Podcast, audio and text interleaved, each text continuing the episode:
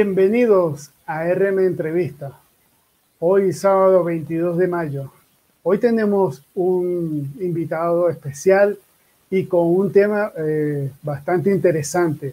Hoy estaremos hablando con Luis Eduardo Seija, eh, PhD en química, y eh, estaremos hablando sobre la inteligencia artificial en nuestro día a día. Vamos a darle la bienvenida a Luis Eduardo. Luis Eduardo, bienvenido.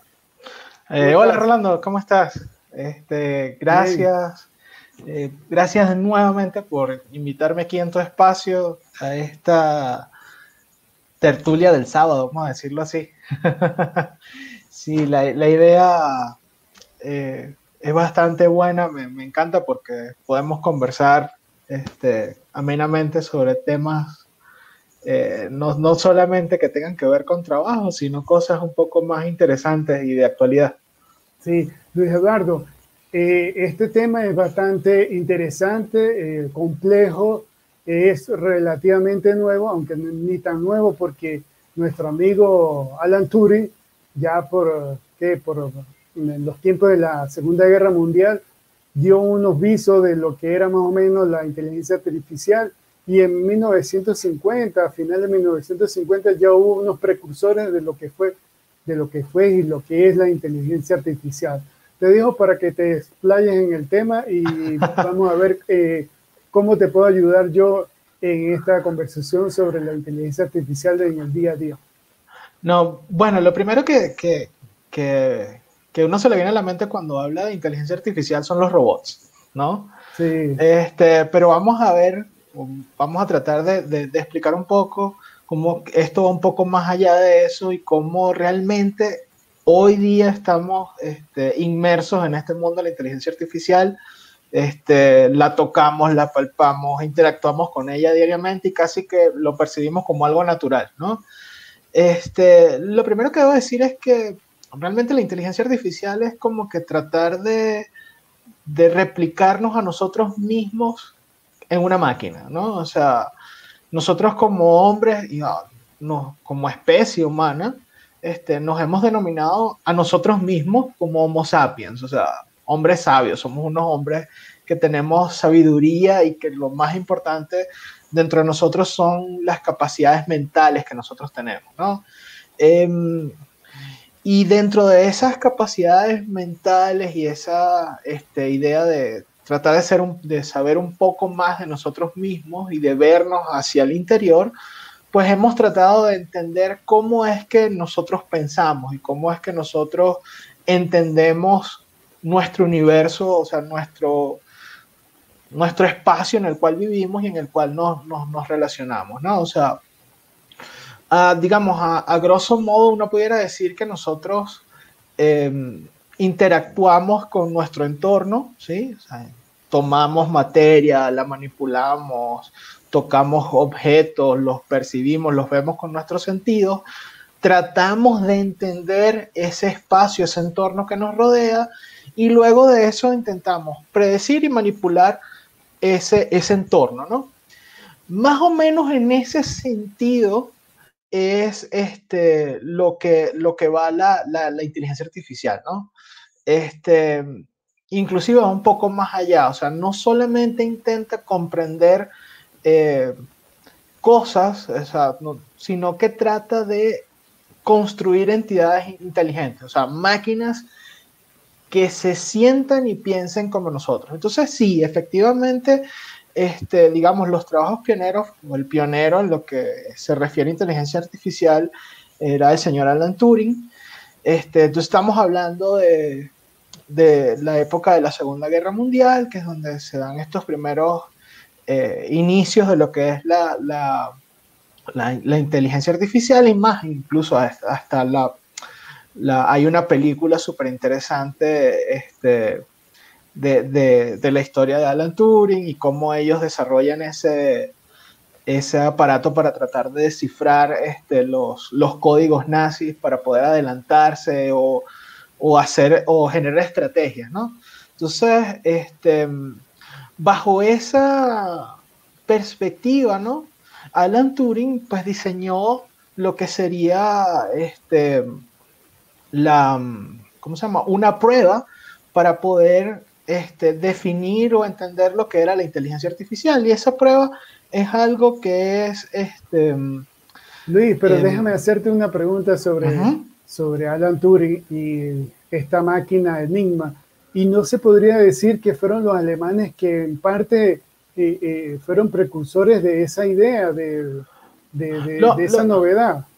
Lo, que los alemanes... Esa máquina, esa máquina era eh, tenaz, fuerte, ah, difícil. Lo, que los alemanes hacían era encriptar códigos. Ah, o sea, ellos encriptaban, hacían la encriptación del código y lo que trataba de hacer eh, los aliados, en este caso los ingleses, era tratar de desencriptar ese código y poder entonces eh, interceptar los mensajes y poder descifrarlos. el problema es que cuando lo hacían manualmente no eran lo suficientemente rápidos para poder descifrar ese código en un tiempo que fuera razonable, porque la máquina Enigma se, se reiniciaba el código cada, cada 24 horas. Entonces, eh, tenía que ser lo suficientemente rápido y por eso era que ellos querían desarrollar una máquina que fuera capaz de hacer lo que ellos hacían manualmente, pero mucho más rápido. Entonces, este, pero, para, que, pero, pero para que esa máquina pudiera descifrar ese código, ellos tenían que enseñarle una parte.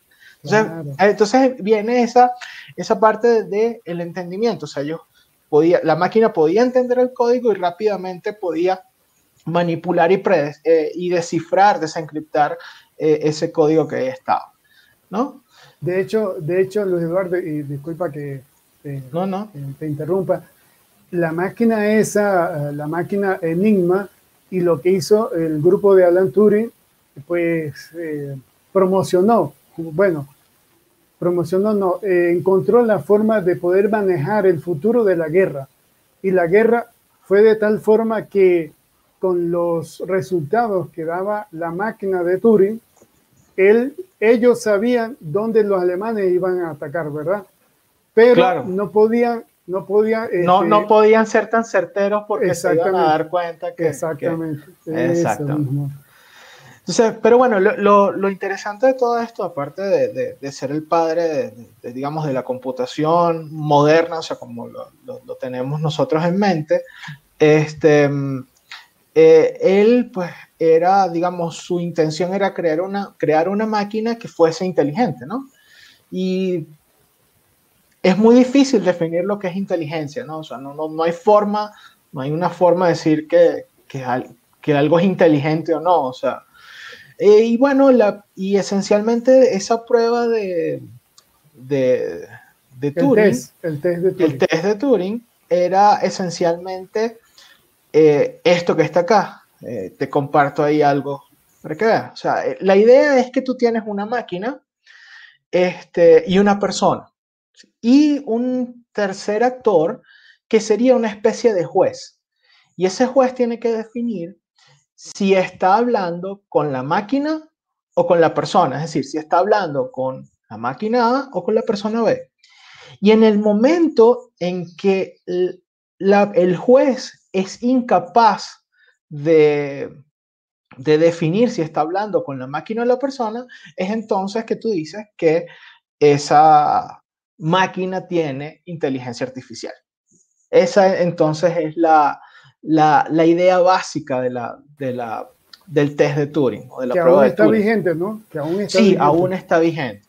Eh, esa prueba de Turing, entonces, o sea, para que una máquina pueda o sea, ante ese juez puedas este, confundirse y no saber quién es la máquina y quién es la persona, se requieren este, con, de algunas capacidades, ¿no? Se requieren de algunas, por aquí tengo la, para que no se me pasen algunas cosas, tengo aquí una, como dicen aquí, la polla.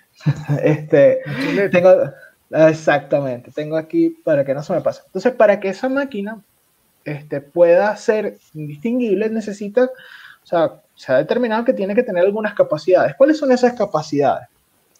Bueno, el lo primero es el procesamiento natural del lenguaje. O sea, él tiene, esa máquina tiene que tener la capacidad de comunicarse, ¿sí? De entender lo que la otra persona le dice y poder responder de manera coherente y con un este, sentido lógico, ¿no? Eh, lo siguiente es la em, representación del, del, conocimiento. ¿sí? Es decir, la máquina tiene, la máquina o lo que sea, tiene que, esa inteligencia artificial tiene que tener una capacidad para almacenar cosas. ¿Qué cosas? Bueno, lo que, lo que hablábamos, o sea, la inteligencia artificial tiene que ver es con, em, con más o menos como nosotros pensamos, es decir, para almacenar lo que percibe del entorno, es decir, lo que conoce o lo que siente. ¿Sí? Lo siguiente que debe, la otra característica es el, el razonamiento automático. Es decir, utilizar esa información que se está almacenando para poder responder a las preguntas. Inclusive extraer nuevas conclusiones sobre, sobre esas preguntas que uno puede hacerles. Entonces, eh, tiene que razonar de alguna forma. Y el siguiente punto es el aprendizaje automático. Es esa máquina tiene que tener la capacidad de adaptarse a nuevas circunstancias y responder, eh, para detectar y extrapolar patrones. Es decir, si yo siempre le enseño a la máquina eh, una, una, cara de un perro, la voy a aprender a distinguir el perro, pero cuando se la cambie por un, un gato o lo que sea, este, tiene que adaptarse a esos nuevos patrones y poder entonces este, sacar esas nuevas conclusiones y poder responder a las, a las preguntas que le, estamos, que le estamos haciendo. Esencialmente esos 1, 2, 3, 4 puntos era lo que originalmente se buscaba dentro de la prueba de Turing. Y deliberadamente se evitó cualquier forma de interacción física entre el evaluador y la máquina. ¿sí? O sea, simplemente este, en ese momento no se pensaba en lo que era ningún tipo de interacción física. Sin embargo, en la actualidad hay lo que se llama una prueba de Turing ampliada o global, donde la máquina tiene que tener algunos aspectos adicionales. ¿Cuáles son esos aspectos adicionales? Bueno, la visión computacional, es decir, la máquina tiene que tener la capacidad para percibir objetos. ¿Sí? Eh, tiene que tener capacidad robótica, es decir, puede manipular y mover objetos.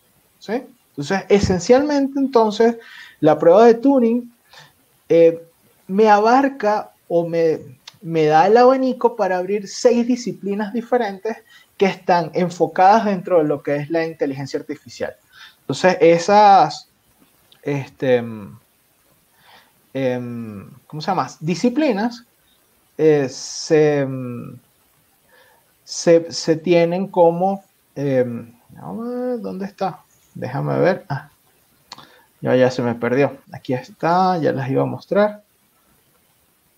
Aquí las tengo, ya te las voy a compartir.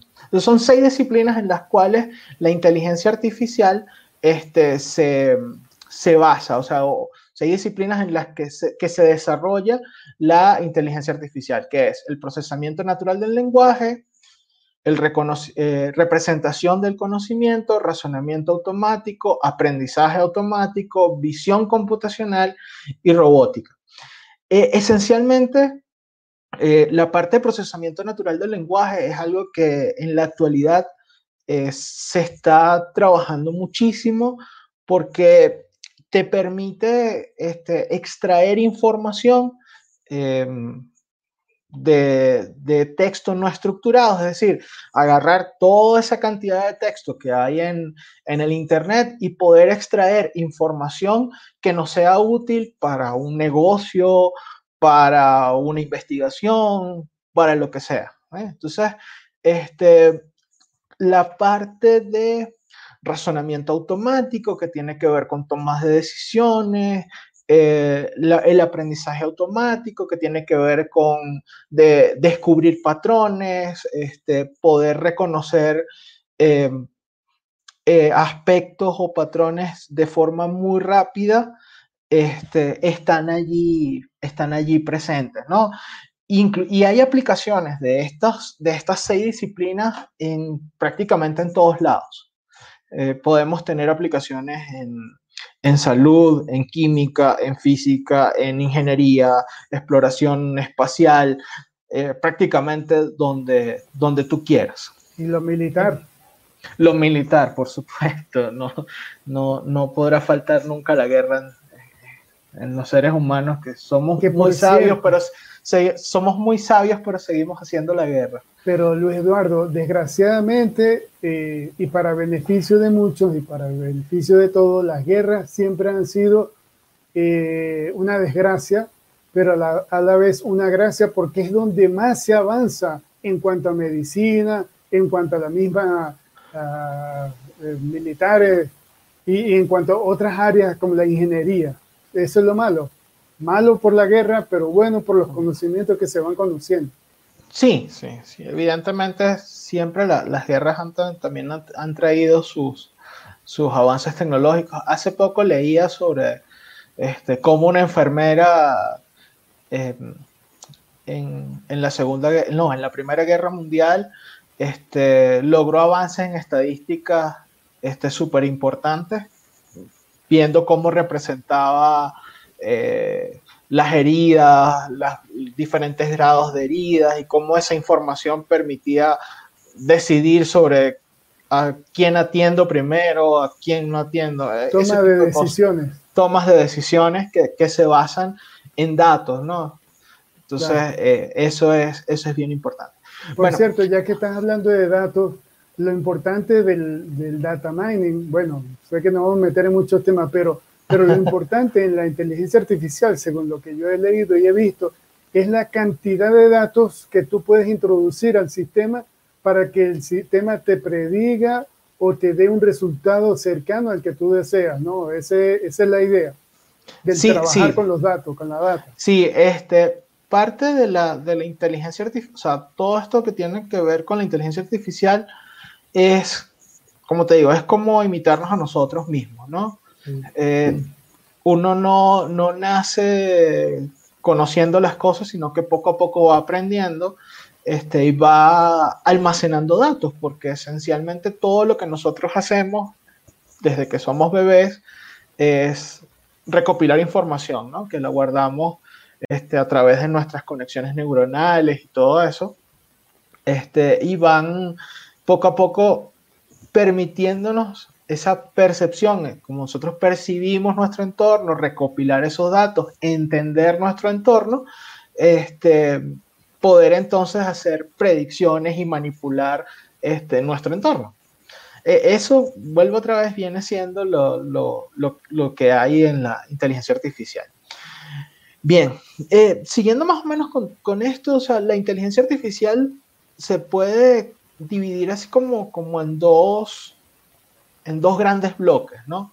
O sea, la primera es lo que llaman el Strong, strong eh, EI, o sea, la, la, inteligencia artificial dura y la inteligencia artificial este, eh, débil, ¿no?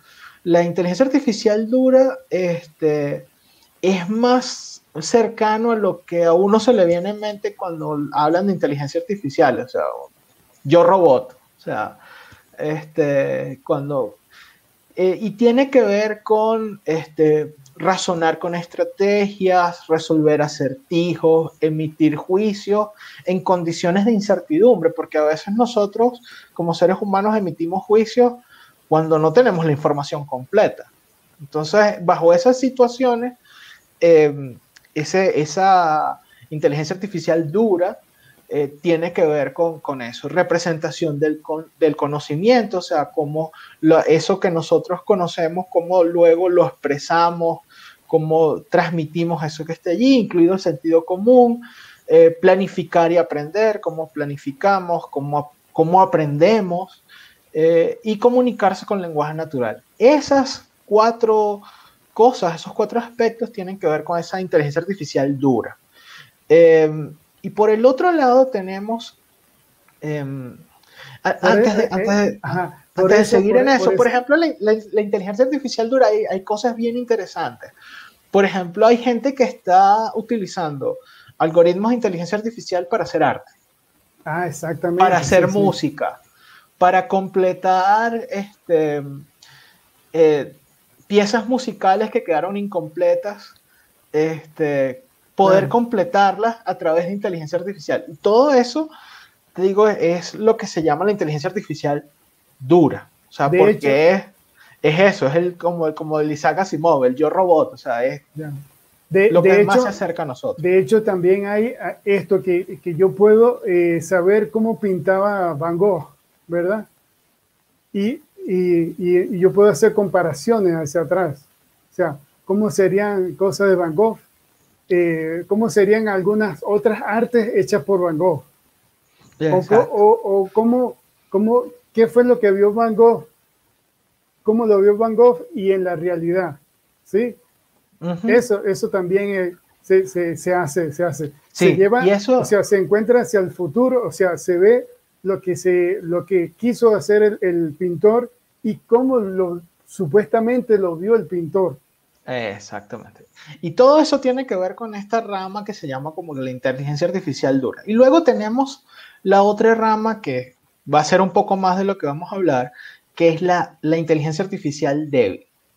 Esta inteligencia artificial débil tiene que ver más con estos algoritmos que se usan y se aplican a escala, este, que, que usualmente están relacionados con lo que es aprendizaje automático, es decir, con reconocimiento de patrones este, y predicciones a través de modelos que se construyen eh, mediante el reconocimiento de esos patrones. Entonces ahí entonces entran lo que son las redes neurales artificiales, los algoritmos genéticos, lógica difusa y todo ese tipo de, cosas. Pero, este, digamos, dentro de lo que es el Strong AI, hay, hay ejemplos bien, bien interesantes. Em, el, proyecto Debater de, de IBM, este, donde está la máquina Watson, o el proyecto, el, Watson Cloud, como, como lo llaman. Que por cierto, que está a disposición de todas las personas, aquellas personas que necesiten hacer ese tipo de cómputo donde eh, pues sus máquinas o sus máquinas internas no lo va a poder hacer, uno puede pedirle a, a la IBM mediante su máquina Watson para que le, para que le procese ese, ese, ese dato y encontrar lo que, lo que desea como tal. Ellos, ellos en, en, en Watson, han, en este proyecto que llaman eh, Project Debater, han desarrollado una inteligencia artificial que es, de, es capaz de debatir tú a tú con un ser humano. O sea, han hecho debates con campeones de debates mundiales y europeos, eh, donde han tratado tópicos como eh, la ¿cómo se llama? La repartición de la riqueza en, en el mundo. Este, eh, inclusive, déjame, voy a, compartirte un par Por cierto, Eduardo, déjame que me vaya un poco más atrás. No hemos olvidado de Deep Blue. Ah, claro, por, supuesto. Deep Blue era, fueron los, los primeros este, proyectos que tenía IBM, que era jugar ajedrez. Sí. Después, este, que incluso, que incluso Luis Eduardo, Kasparov le ganó a Deep Blue. Pero Deep Blue con su eh, código eh, llegó a desarrollar o encontrar todas las jugadas y le ganó a Kasparov. Claro, tuvieron, tuvieron varios encuentros y, al final la máquina terminó ganando, o sea, aprendió cómo jugar Exactamente, eso es lo importante, que aprendió, aprendió y superó al maestro. Entonces ahí uno se da cuenta que la inteligencia artificial eh, se desarrolla, pero es a raíz de nosotros.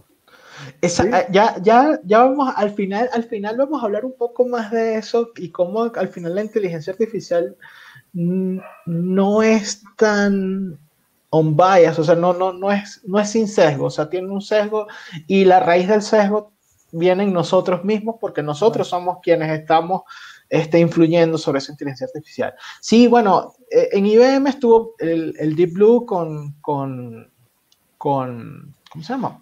para el, con Kasparov, para todo lo que era este, eh, ajedrez. Después hubo un proyecto de Geopardy, eh, este programa este, de, preguntas este, que, hubo en algún momento. Y ahora están en este proyecto de, de, Debater, que, mm, esencialmente eh, busca es la... Se me fue, ¿dónde está? Aquí está.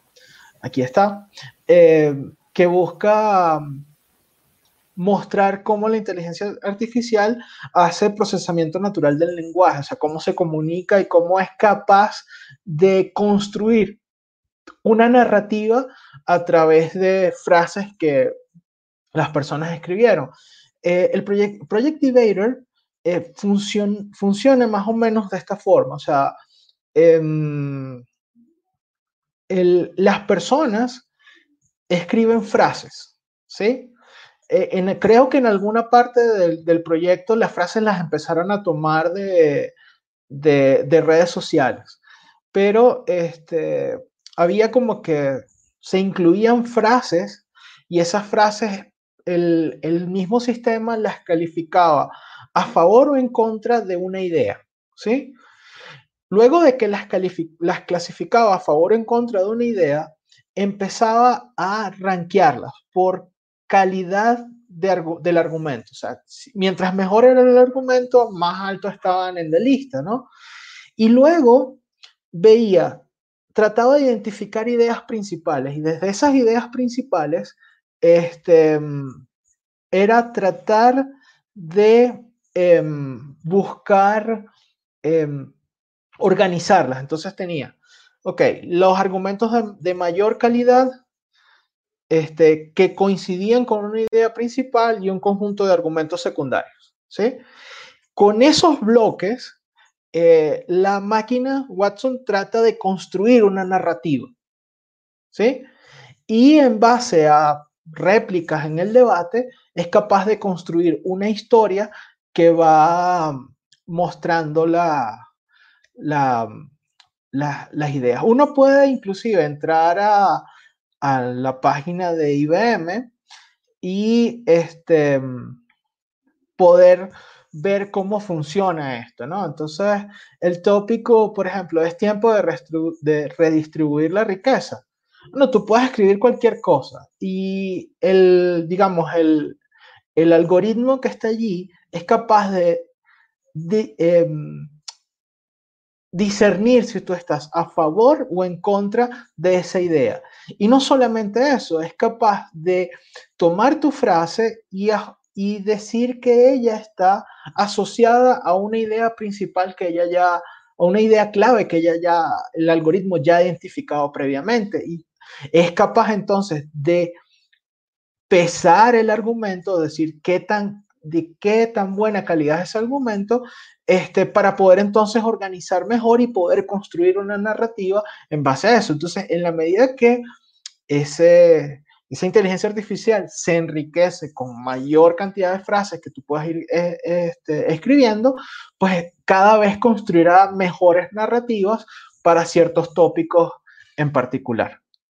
Entonces, ese mm, ese tipo de cosas es lo que, lo que, lo que hay en, en, en, el tapete, ¿no? O sea, estamos ya llegando a niveles donde la inteligencia artificial compite con el ser humano. Y mm, claro, quería yo comentar acerca sobre, ya que estabas dando ese ejemplo, yo vi un ejemplo donde, a ver, donde en Estados Unidos una compañía que hace homeschooling eh, tenía 1.500 niños, no sé, 2.000, pero tenía un grupo de 300 profesores que interactuaban con estos niños todos los días y veían la problemática que ellos tenían, ¿verdad? Y entonces esta gente, esta compañía dijo, oye, pero nosotros tenemos una cantidad enorme de chats ¿Qué hacemos con eso? ¿Qué hacemos con esos chats donde ha interactuado el profesor con el alumno y el, el, alumno le hace un tipo de pregunta al profesor y el profesor responde? Entonces se buscaron una compañía eh, y esta compañía le aplicó inteligencia artificial a esos 300 mil, 100 mil chats que habían ahí y los colocó en un sistema donde el profesor que puede estar este, interactuando con un niño de primer grado con un niño de quinto, con un niño de tercer eh, año, y lo que hace es que dependiendo de con quién el, el profesor esté hablando, el sistema le da ciertas respuestas que podría este, compartir con el niño. Imagínate tú. Entonces, claro, Entonces un profesor de primer grado puede interactuar con un niño de quinto, de quinto año, porque ya tiene, ya tiene este, opciones para poderle dar una respuesta a ese niño. Y eso todo a través de inteligencia artificial. Claro, este, todo esto tiene, por eso te dije, una de las, una de las, mm, digamos, de las ramas este, que están muy, muy en auge tiene que ver con, con lo que es procesamiento natural del lenguaje. porque eso es lo que puede permitir, o sea, esa es la disciplina que trata de buscar, por ejemplo, los, los asistentes virtuales, los chatbots, este, que también son bastante útiles en lo que es el mundo empresarial. Este, esta, que no tienes que, ya no tienes que tener un call center completo, sino un call center un poco más reducido, este, porque tienes este asistente virtual que resuelve algunos problemas este, y es capaz de interactuar con, con, con seres humanos, ¿no? Sea, eh, hay eh, ese tipo de cosas, vuelvo, nuevamente baja un poco más, o sea, las cosas más cotidianas ya no están tan asociadas como este tipo de cosas que acabamos de ver, con que acabamos de, conversar sobre qué hace IBM, ¿no? O sea, son cosas un poco más, más sencillas, que es más asociado a lo que yo les mencionaba del, de la inteligencia artificial débil, del Weak AI, este, pero que, que, tienen o que se asocian con eso. Mientras más avanzan estos proyectos como Project Debater, este, se obtienen eh, mejores algoritmos para procesamiento del lenguaje, por lo tanto puedes generar mejores chatbots, este, puedes entonces tomar información sobre chat eh, o información que se intercambian estudiantes y profesor y poder entonces construir un, un asistente de profesor virtual por decirlo de alguna manera. Este, porque se basan en cosas que usualmente una persona o varias personas escriben, ¿no?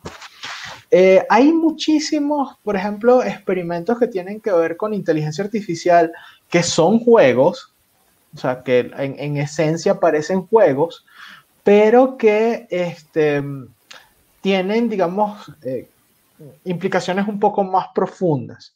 Por ejemplo, les voy a, mostrar una, una aquí. Eh, ya. Te voy a mostrar, por ejemplo, este de acá. Este de acá se llama el Fredímetro.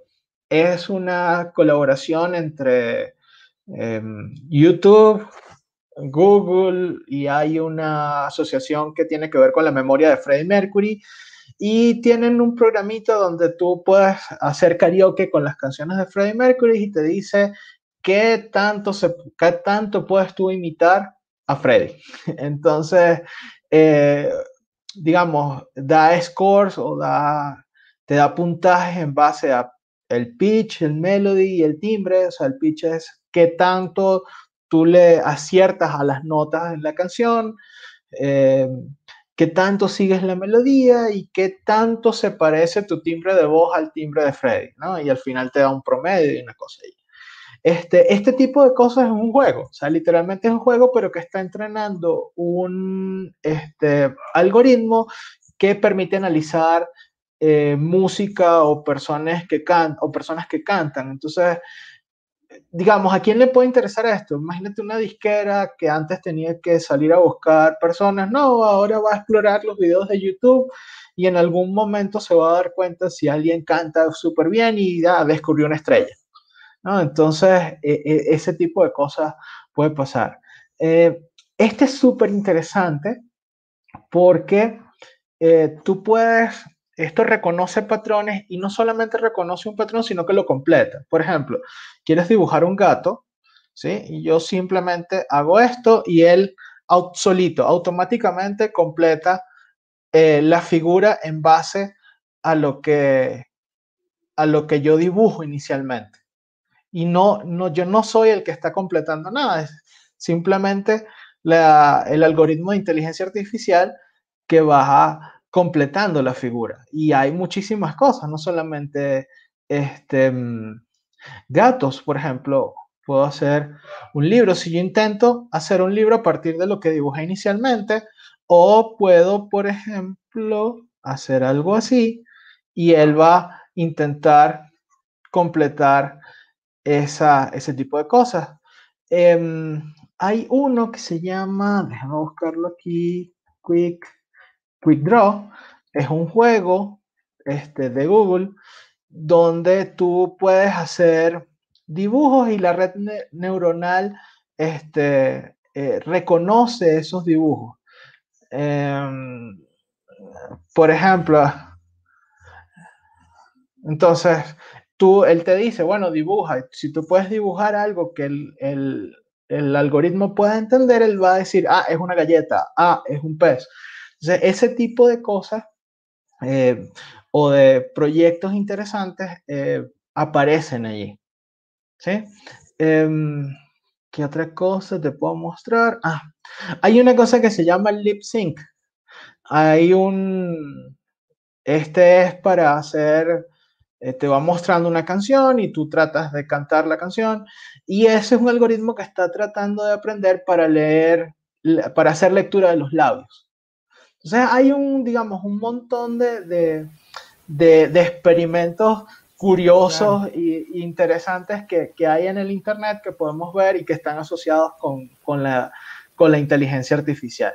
Por eh, cierto, también hay una página que crea música sola, se llama MuseNet. Eh, exactamente, y todos estos algoritmos que se van enriqueciendo y se van este, haciendo mucho más precisos o mucho mejores en la medida que ellos van aprendiendo. Ahí eh, digamos, el gigante, el, el, el podamos decir, el, uno de los más innovadores en inteligencia artificial es Google. ¿sí? O sea, Google tiene 20 años este, de, de, de, experiencia en lo que es este, productos de inteligencia artificial y además tiene una cosa, se ha alimentado de nosotros, de nosotros como usuarios. Entonces, eh, Google es el gigante que es porque ha sabido manejar este, la, economía de datos. O sea, de alguna forma nosotros vamos alimentando a Google con toda la con, la, con las búsquedas que realizamos por internet, de las cosas que vemos, de las cosas que no vemos, eh, de la información que compartimos, no compartimos a través de internet, eh, el hecho de que el, el mismo Google catalogue y clasifique el internet se alimenta también de eso. Entonces, Google ha sido capaz de, desarrollar una cantidad de productos basados en inteligencia artificial que nosotros, con muy, muy poco conocimiento de programación, podemos utilizar. Entonces, te comparto aquí rápidamente. Eh, ah, ah, antes que, que, compartes esa parte, eh, sabes que eh, Google con su Gmail que comenzó hace tiempo eh, a regalar cuentas y todo lo demás, ahí fue donde nos enganchó. ¿Sí? Cuando dijo, no, no, apareció Gmail. Ahora todo el mundo con Gmail. Gmail, de repente, uno tenía su, su cajita para enviar y recibir correos y de repente otro día ya tenía algo nuevo. Y venía otro día ya tiene algo nuevo. Y ahorita ya tiene algo nuevo que es que uno escribe, Luis Eduardo, te voy a y él te, él te dice, te voy a enviar una carta, te voy a enviar. Claro, y eh, eh, en base a todos los correos que nosotros hemos escrito, muchísima y muchísimo trabajo de ellos, ¿no? De los ingenieros de Google, ellos han desarrollado inteligencia artificial de procesamiento del lenguaje que permite, que ya te permite predecir lo que tú vas a escribir. Ciertamente, a veces, por ejemplo, a veces hay días que yo tengo que contestar muchísimos correos al día para mí es muy útil porque ya casi que la respuesta es automática. Yo casi que voy, enter, enter, enter, enter, ya, chao, se fue, se respondió. Este, no, no, y lo otro es. Y, es, una, y es y ellos mismos han dicho que ese es uno de sus mejores productos. Uno. Uno de sus mejores productos. Ah, ah no, no. Y, lo otro es que, que, cuando uno está, porque no hemos hablado de, de Netflix y de, y de otras, que, que de repente yo digo, voy a ver una película y él me dice, ay, ¿qué cosa? Yo, te, yo quería ver esa película. Y, claro, es que él, él, va, aprendiendo, va aprendiendo. a, a, lo que a lo que vamos. Sí, yo, voy a irme como que mostrando aquí rapidito porque no, no, hemos llegado a lo que realmente venimos a hablar, que es lo que es la inteligencia artificial en el día a día, pero sí era importante como que conversar un poco de estas cosas, ¿no? No, pero este es el día a día ya, este es el día a día. Entonces, no, por ejemplo... no nos damos cuenta, pero este es nuestro día a día ya. Sí. Por ejemplo, Google, Google este, tiene un, un montón de, de, productos y servicios que están digamos, orientados en inteligencia artificial. Eh, por ejemplo, tienes Compila con eh, IA, que es una plataforma de, de, inteligencia artificial. Entonces tú puedes ahí eh, preparar tus datos, es decir, los datos con los que tú vas a entrenar tu modelo de inteligencia artificial o tu algoritmo de inteligencia artificial, vas a hacer escalamiento de datos, vas a puedes hacer capacitación, puedes implementar tu modelo. Este tipo de servicios usualmente los desarrollan los desarrolladores de aplicaciones, los utilizan mucho porque eh, ya Rolando lo adelantó, por ejemplo, eh, plataformas como Netflix, Amazon, em, Uber, se basan en los datos, información que nosotros eh, suministramos para poder adelantar esto. Hay eh, dentro de este compila con IA, hay piezas fundamentales, ahí hay librerías que ya están instaladas, hay datos que ya están estructurados. Recuerden que Google organiza el Internet. Como buscador, él organiza y, él, de alguna manera crea una biblioteca de lo que es el Internet y él, uno puede hacer búsquedas de datos, además tienen un, un, un, buscador que se llama BigQuery, que no es un buscador, no es el buscador común, sino un buscador para poder descargar y obtener datos del Internet, para poder, em, em, ¿cómo se llama?, entrenar algoritmos de inteligencia artificial. Este, está productos como AutoML, donde uno puede hacer entrenar un modelo de aprendizaje sin tener mucha experiencia, y esto es lo, interesante, en eh, machine learning o inteligencia artificial. O sea, tú puedes ahorrar mucho tiempo. Este, hay gente que sabe cómo buscar datos, catalogar datos, pero no sabe de machine learning. Entonces, este tipo de, de están, están ahí.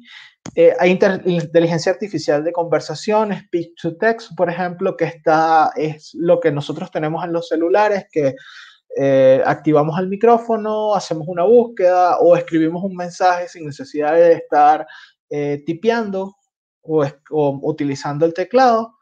Text to speech convierte este texto en una voz, es decir, nos leen las cosas, los agentes virtuales, eh, natural language, es decir, esta es súper, súper interesante porque puedes obtener valioso a partir de texto que está metido ahí en, en Google, en Internet, perdón. Em, eh, Dialogflow este, para hacer conversaciones. Em,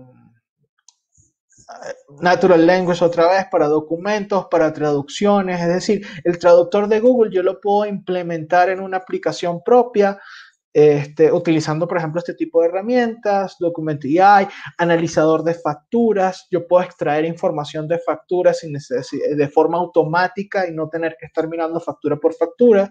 Eh, analizador de formatos, qué sé yo. Hay un montón, un montón de, de, digamos, de productos y servicios que tiene Google basados en inteligencia artificial que pudiéramos utilizar en algún emprendimiento. Este, y están allí, están a disposición y podemos usarlos este, cuando, cuando querramos, ¿sí? Eso siempre, siempre, siempre está allí. Sin contar que Google tiene la Analytics esta que si uno está en la web, pues simplemente pues coloca un código en su página y él te dice todo, quién entró, quién salió, quién vendió, quién, quién no miró, quién... Eh, Google Analytics. Sí, Google Analytics. Google Analytics. Y Google, Google Analytics es, este, se alimenta de este otro servicio que se llama el BigQuery. Este, te digo, es un servicio, yo tuve la oportunidad de usarlo un par de veces mientras hacía un curso eh, por internet y mm, me daban usos de todos los servicios de Google Cloud por bloques de 3, 4 horas. Este, y tú podías organizar, buscar y organizar 20, 30 gigas de datos en minutos. En minutos.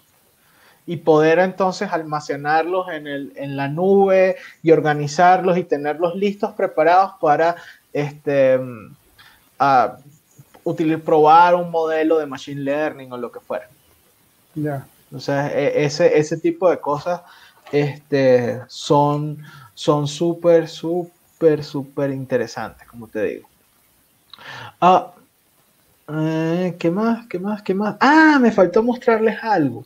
Hay, algo, hay algo que se llama, a ver, déjame ver, no sé qué lo hice. Ajá, dentro de Google hay un, un experimento que se llama, ya les voy a mostrar en la red. Aquí está. Se llama Teachable, Teachable Machine. The Teachable Machine es, uno puede hacer clasificadores de, de, imágenes este, propios, o sea, uno quiere más o menos que identifiquen algunas cosas y uno puede subir diferentes clases y automáticamente puede uno eh, preparar un modelo y no necesito saber absolutamente nada de nada de nada de, programación, o sea, simplemente cargo mis imágenes, digo qué clases son, eh, preparo el modelo con un clic y exporto el modelo con un clic. Entonces, este tipo de, de cosas, herramientas que hay para aprovechar la inteligencia artificial están en la, en la, en la red a nuestra disposición. O sea, no, no, no tenemos que ser matemáticos, computistas, científicos para, para aprovechar las potencialidades que están que tiene la inteligencia artificial o los modelos basados en inteligencia artificial este, para usarlos en por ejemplo en un negocio en una en una startup o un emprendimiento que nosotros que, querramos, ¿no? La, el, digamos, el, em, el cielo es el límite. No, el, el, único requisito es tener una cuenta de Gmail. Bueno, sí, eso también.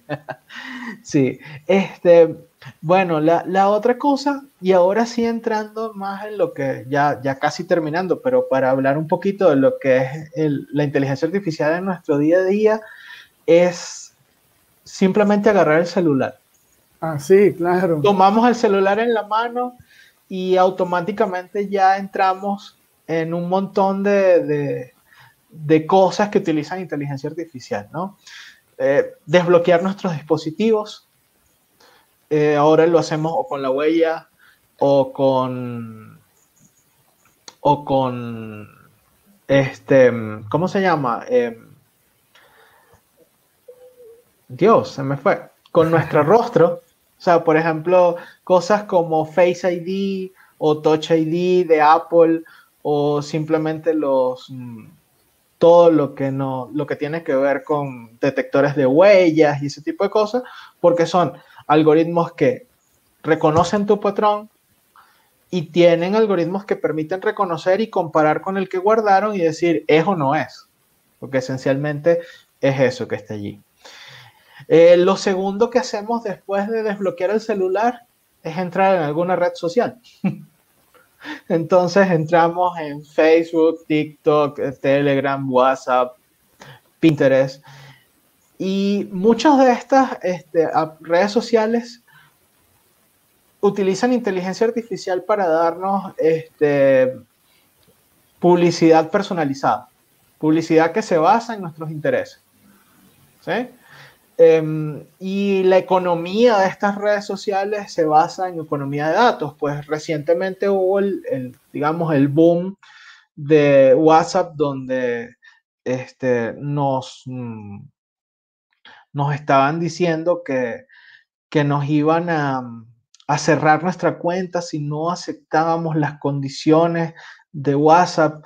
Este, y esas este, condiciones estaban basadas en que nosotros tenemos que darles nuestros datos. Es decir, ninguna de estas aplicaciones funciona gratis. Ni TikTok, ni Facebook, ni Pinterest, ni Telegram, ni WhatsApp funcionan gratis. Ellas funcionan en base a este, nuestros datos, ¿sí? Y ellas se enriquecen y manipulan, o sea, no manipulan, pero trabajan con nuestros datos, con la información que nosotros compartimos en, en ellas, ¿no? Y, y, esa parte es, digamos, tiene, es debatible y tiene que ver con, con, con mucho de, la, de, las, de las cosas. Lo otro, en lo cual este, también nosotros utilizamos eh, la, muchísimo la, lo que es la inteligencia artificial, es en, en, nuestro trabajo. Eh, Gmail utiliza inteligencia artificial, Microsoft Office utiliza inteligencia artificial, eh, hay muchísimo de eh, procesamiento natural del lenguaje metido en estas cosas.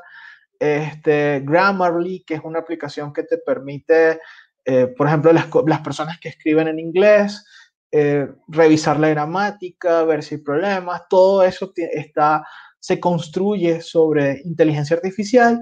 Inclusive estas diapositivas que, estoy mostrando acá se armaron con inteligencia artificial. Eh, PowerPoint eh, tiene una, mm, una, una opción que se llama ideas de diseño y lo que hace es que tú tiras cosas ahí en la diapositiva y él te va mostrando eh, opciones de diseño para esa diapositiva y esas diapositivas no se generan solas, se generan en base a inteligencia artificial, dependiendo del tamaño de las figuras que tú estás colocando y ese tipo de cosas.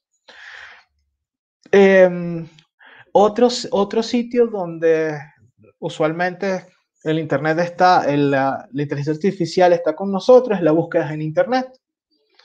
Cada vez que buscamos en Internet, bien sea en Google, que es como el 99% de las veces, o en eh, Google Doc, o en Bing, o en cualquier buscador, este, estamos utilizando inteligencia artificial. Ya una búsqueda en estas máquinas, en estos buscadores eh, de Internet ya no se basan en reglas. Inicialmente se basaban en reglas, pero este, las reglas se iban complicando tanto que ya era muy difícil.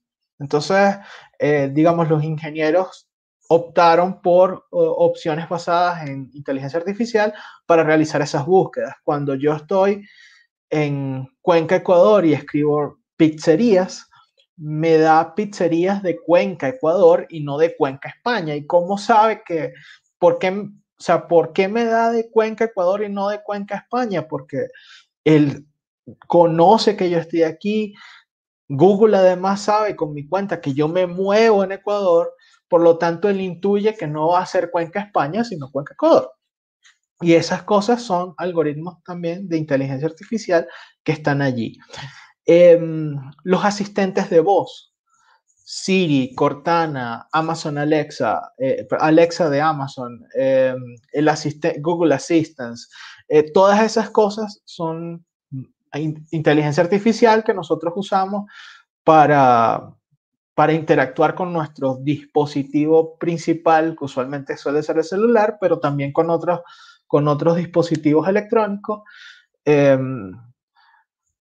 Amazon, que también está convirtiéndose en uno de los, de los grandes en inteligencia artificial, es el rey del retailer este, por excelencia porque ellos nos conocen, saben qué vemos, cuánto nos detenemos a ver en su página un producto en particular, nos hacen las ofertas sobre ese producto, nos bombardean sobre ese producto.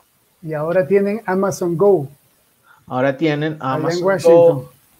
Eh, tiene, bueno, tienen su servicio en nube también, este, parecido a Watson de IBM o al Google Cloud. Este, se llama Amazon Web Service, que también tiene algunos servicios de inteligencia artificial ya, ya implementando. Pero tú has visto Amazon Go, que es la tienda donde tú entras. Ah, claro. aplicación, puedes este, meter, eh, meter lo que tú deseas dentro de un bolso y cuando sales no pagas. No pagas. ah, sí pagas, pero o sea, no, no, no hay esa, no hay, es la tienda sin, sin, sí, sin, sin, empleados. Sin, empleados, exactamente. Exactamente. Y, este, y, lo, lo, y lo otro es todo lo que son los dispositivos inteligentes o lo que se llama el Internet de las cosas. Eh, ahora hay refrigeradoras que tienen sensores, que ven que se te acabó el jamón y te envían una notificación a tu celular diciendo a las cuatro y media de la tarde cuando vas saliendo del trabajo, dice, mire señor, se acabó el jamón en la casa, venga, pase comprando y, y traiga, porque ya no hay en la nevera. Y cerveza. Este, compra la cerveza, sí, exactamente. Entonces, ese, ese tipo de sensores, ese tipo de, de comunicación entre dispositivos, eh, permite entonces eh, o van a requerir o requieren o utilizan eh, inteligencia artificial. hay un montón de, de, cosas que, que, hay detrás de, de eso. Y todo esto trae, digamos, o sea, todas estas, o sea, ya el hecho de que la inteligencia artificial esté tan integrada en nuestro día a día, eh, nos lleva entonces a pensar en, en, otras cosas, ¿no? En, en, problemas éticos que hay detrás de la inteligencia artificial, porque tú dirías, bueno, es una máquina, eh, es una máquina la que está tomando la decisión, es una máquina la, la que realiza la búsqueda en Internet. Eh, por lo tanto, no debería haber ningún tipo de problema, o sea, de, injusticia dentro de este tipo de cosas porque este, no, no hay... Es una máquina, no es un ser humano. Entonces, pero resulta que detrás de esa máquina, detrás de eh, ese algoritmo, detrás de los datos que, se, que entrenaron un modelo de inteligencia artificial, están las personas. Y de esto se dio cuenta una muchacha, ahorita no recuerdo el nombre, este, pero una, una, una muchacha en los Estados Unidos cuando estaba, estaba haciendo su tesis de, de licenciatura o de ingeniería, no, no recuerdo qué, pero su tesis de grado, estaba trabajando en un proyecto donde tenía que interactuar con un robot, ¿sí? Y ella tenía problemas para interactuar con el robot. Y bueno, pero pasó y ya se fue. Y cuando empieza a hacer su maestría, estaba haciendo algo que tenía que ver con reconocimiento facial. Y el algoritmo tenía problemas cuando ella trataba de interactuar con este algoritmo. Una chica de, de tez oscura. Y esta chica pues empezó a indagar un poco más y se dio cuenta que si ella, por ejemplo, se pintaba la cara de blanco, el, algoritmo no tenía problemas. Y entonces empezó a discutirse un poco del sesgo eh, en la inteligencia artificial.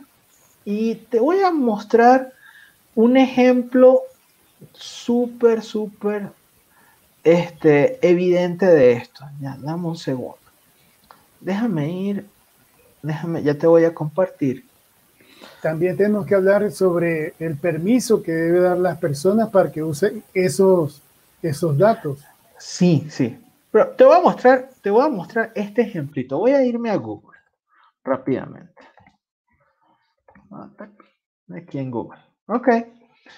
Em, hace, hace seis meses en, esta, en este navegador. Pero entremos un momentito en Google. Y voy a buscar eh, esto. Líderes mundiales. Y voy a decir que me muestre imágenes de líderes mundiales. Y no sé si pueden darse cuenta de algo, o por lo menos lo que más les debería llamar la atención. Cuando uno va bajando, o por lo menos los primeros resultados, no muestra fotografías de mujeres. Entonces, salvo por acá, creo que está Merkel en esta fotografía, este, no hay en general o sea que el buscador de Google considera que los líderes mundiales son hombres. Hay una especie de sesgo, ¿no? Fíjate que inclusive esto ha aparecido nuevo, esta pestaña donde dice mujeres.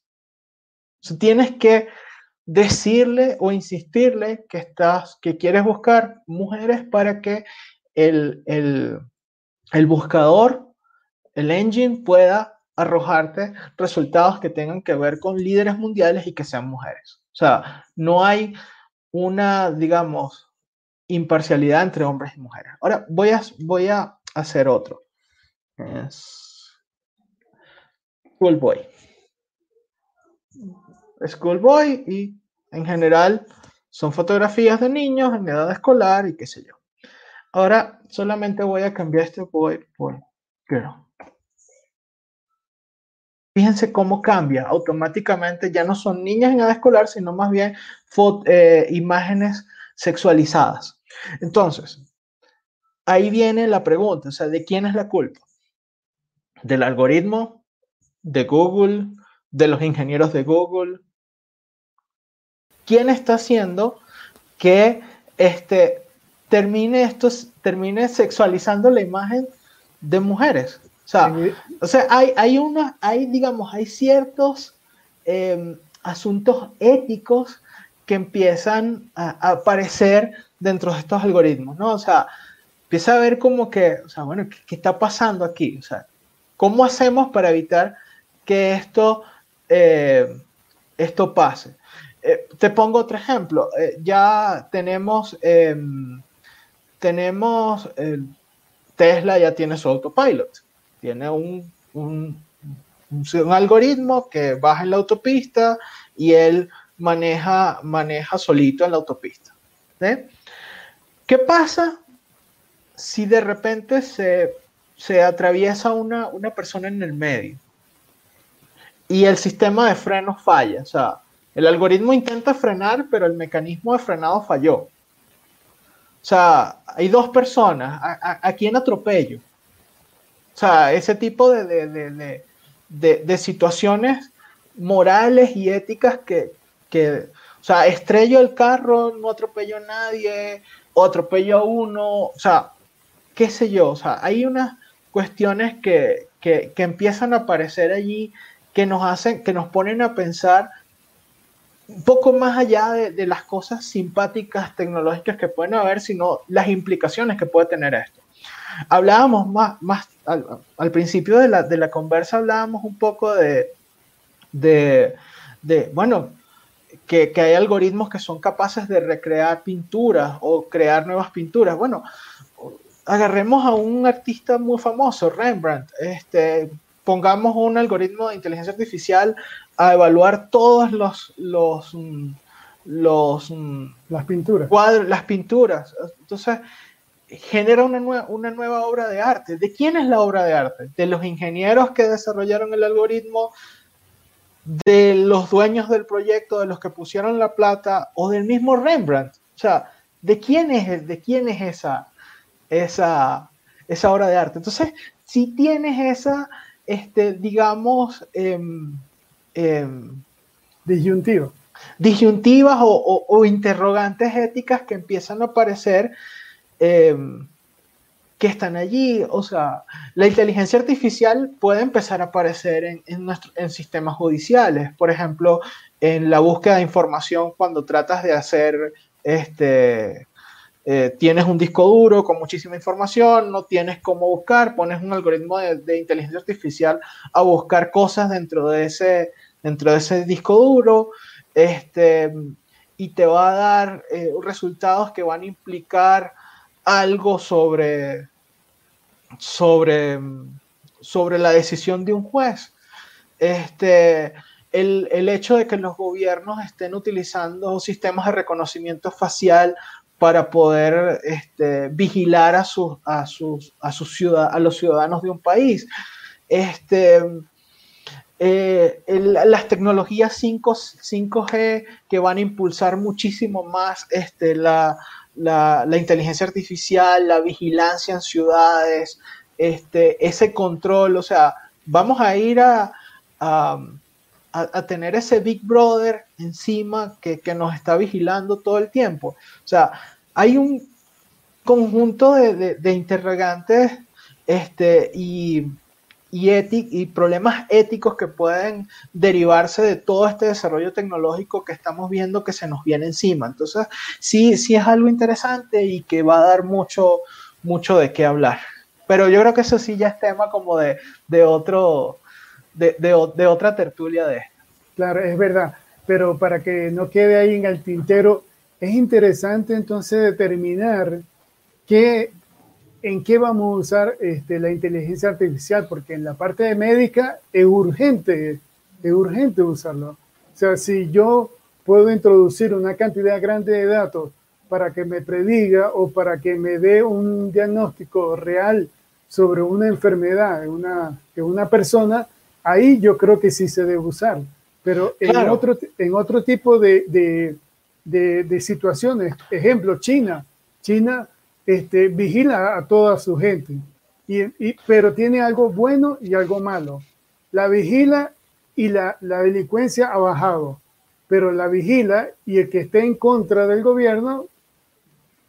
Claro, o sea, por eso vamos. O sea, al final, al final todo esto lo tenemos que ver ya no tanto como, por lo menos en mi opinión, no como el, no como lo que nosotros nos imaginamos cuando leemos Isaac Asimov, sino más bien verlo como herramientas que, nos van a ayudar a ser mejores, o sea, ser una mejor sociedad, ser un mejor mundo, este, y no, este, y no como, como esa eh, idealización de que vamos a tener una máquina que se va a comportar como nosotros, ¿no? O sea, siempre, porque esa máquina la vamos a construir nosotros y de alguna manera vamos a dejar nuestra impronta en ella. O sea, siempre va a estar algo, algo de, nosotros mismos, de, nuestra, de nuestro sesgo como humanos, este, va a estar allí, en, va, a estar esa impronta allí, entonces es algo que debemos ver más bien como,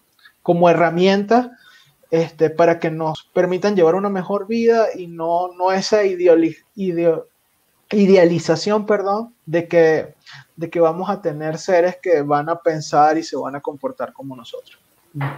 Luis Eduardo, ha sido una, una conversación, una charla y una tarde maravillosa. Ha sido un tema interesante. Sé que eh, en tu caso este, tienes experiencia en eso. En mi caso he tenido que pasar la semana viendo sobre inteligencia artificial.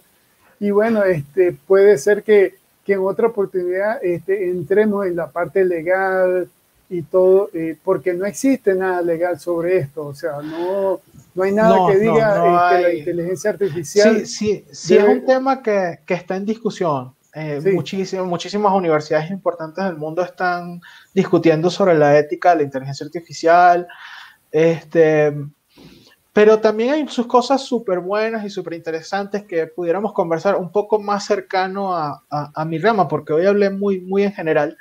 Este, pero podemos en algún momento más adelante echar una conversadita, por ejemplo, de esto en el desarrollo de medicinas, este, todo lo que tiene que ver con química, estudios este, en el área de la química y, y cómo, cómo, nos puede ayudar a resolver problemas eh, en nuestro día a día. No hablamos de eso, pero por ejemplo, em, parte de, de, lo que tiene que ver con, con, el desarrollo de vacunas y todo esto de, de desarrollo para la, para luchar contra el COVID, contra el COVID-19, eh, ha tenido también este, eh, su, toque de, su toque de inteligencia artificial por allí. exactamente.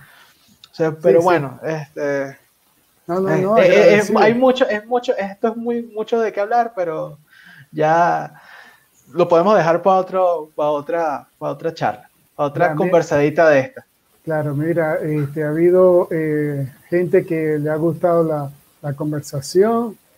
Hemos encontrado aquí personas de Venezuela. Eh, déjeme saludar al profesor Orlando Naranjo. Profesor, este, agradecido que esté por este espacio. Este, lo recordamos mucho. Y bueno, aquí otras personas que mandan saludos, Patricia, Fanny Ruiz, Algi, John Alexander, eh, Ninoska, Ingrid Molina. Se les agradece Raúl, eh, Ever. Se le agradece a todas esas personas que han estado ahí interesadas en el tema y apoyándonos. Luis Eduardo, te dejo para que ojalá, Ojalá haya, haya servido esto como para que la gente pueda entender un poquito más y, y, de verdad darse cuenta que estamos, pero hasta aquí con inteligencia artificial y estamos nadando en ella este, todos los días.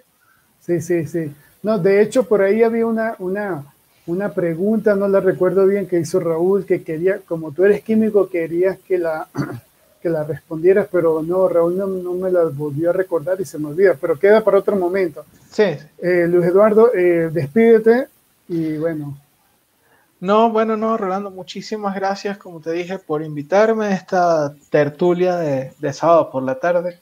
De, no, no, y bueno, no agradecido con, con tu audiencia este, por el interés en el, en el, tema y bueno, muchas gracias y saludos por tu casa y saludos a todos en, en sus casas. Bien, te invito entonces a, a, la sala, a la sala de espera, ahorita seguimos hablando para despedir, ¿sí? Vale. Bueno amigos, hoy sábado hemos tenido una, eh, una conversación muy amena con el doctor en química Luis Eduardo Seija sobre inteligencia artificial en nuestro día a día. Pedimos por favor gracias por seguirnos. Eh, les solicitamos que nos den un like al video si les gustó, se suscriban y eh, activen la campanita. La editorial Libro es la editorial que, que promociona o que patrocina a RM Entrevista y su página web es www.libroweb.com barra editorial. Y nuestra página web de RM Entrevista es www.libroweb.com barra RM. Les agradecemos de nuevo y lo esperamos para el lunes que tenemos eh, charla con Doctor Ubuntu y para el próximo sábado tenemos una interesante eh, invitada eh, para, para que nos converse sobre su, su trajín, su experiencia que ha tenido desde Venezuela hacia el Perú. Por lo pronto me despido, hasta luego.